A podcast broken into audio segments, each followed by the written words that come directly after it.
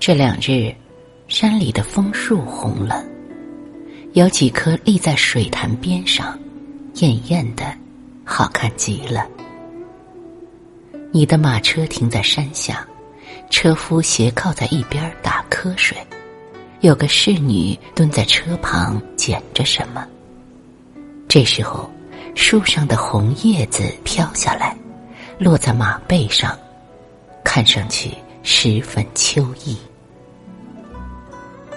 我们两个在半山的廊亭下站着，一时不知从何说起。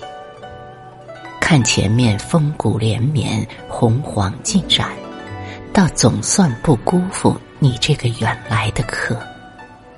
这时，你抬手挑起一缕吹进嘴角的发丝，舒眉说道：“果然是你们男子会活，和人闹了别扭，就可以转身逃到山里，学着人家闭关隐居。”可谁知你们肠子里想些什么？我听了，便同你辩解道：“那人究竟怎么样，我心里最清楚。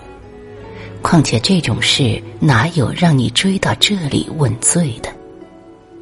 你回去且与他说，我这辈子和他只有一面之缘，再虚情应对下去，只会让彼此不自在。”你冲我哼一声，又接着说道：“别的且不说，但是他等你这几年，我看着就不易。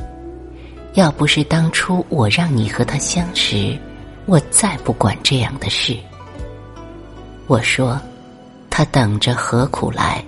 我却没有让他等。”你侧目看了我一眼，冷声说道：“哼。”男子无情的样子，真是好看的很。我见你有些气恼，便觉得不落忍，只好低着声音问道：“怎样？来的路上冷不冷？”你白了我一眼，回道：“来的时候还好，到了这里却冷了。”那我们下去走走吧，这里一时半会儿照不见太阳。你点点头，只见脸上晕色尚在。到底是深秋向尽，满山的树色，眼见着一日浓似一日。远远近近的丛林，把山峰、峭壁、谷口染得金黄赤紫，明艳欲流。你拽着我一只宽大的袖口。一面小心走路，一面接着刚才的话意继续说道：“依我说，你这样性格的人，与他倒合适。我什么性格？心体两分，一觉未知。说起来，也正需要他那样灵巧的人提点着，你才不会犯错。”我打趣道：“如果要是跟你呢？”你听了，便扬眉一笑，慢说：“我看不上你，便是真轮到我手里，你早化成灰了。”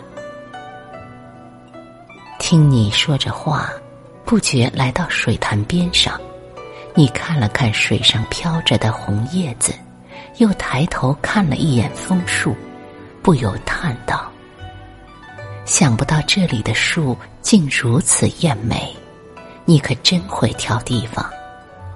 我说，过两天一场大风，叶子就刮没了。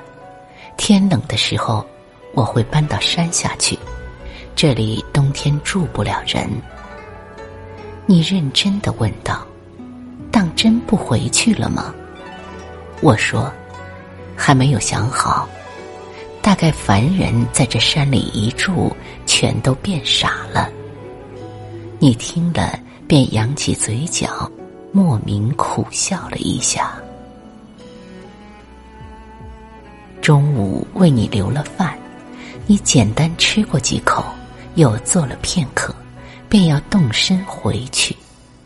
不多时，我送你到山下，临走的时候，你让侍女从车上取下一个布包给我，你说，不是什么好东西，天冷了，替换着穿吧。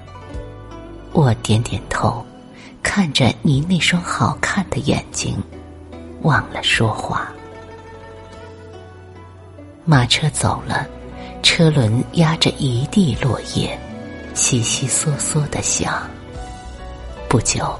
落在马背上、车顶上的红叶，也都颠簸下来了，颠得一片也不剩。